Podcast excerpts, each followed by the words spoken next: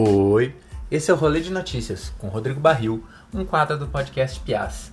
Hoje é dia 5 de fevereiro de 2021. Em Curitiba, a rede privada de educação já está retornando às aulas, enquanto a data prevista para o retorno da rede pública está marcada para o dia 18 de fevereiro.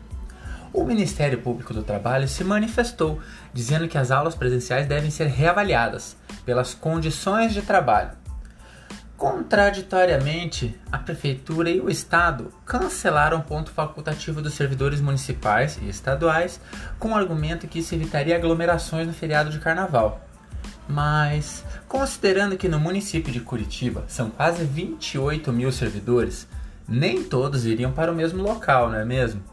E são 12 mil professores, 400 mil crianças e mil escolas que irão retornar gerando aglomeração na própria escola, no transporte público.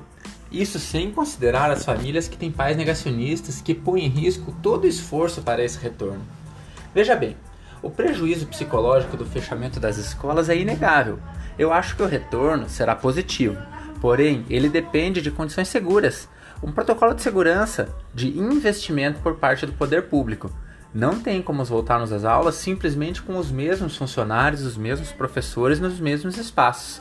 Isso não pode ser só jogado dessa maneira. Enquanto isso, não tem previsão nem da certeza da segunda dose da vacina para os que já tomaram a primeira dose, quanto mais uma data estimada da vacinação para os professores. Seguimos durante essa semana.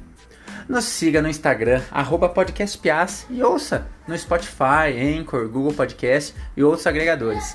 Aquele abraço.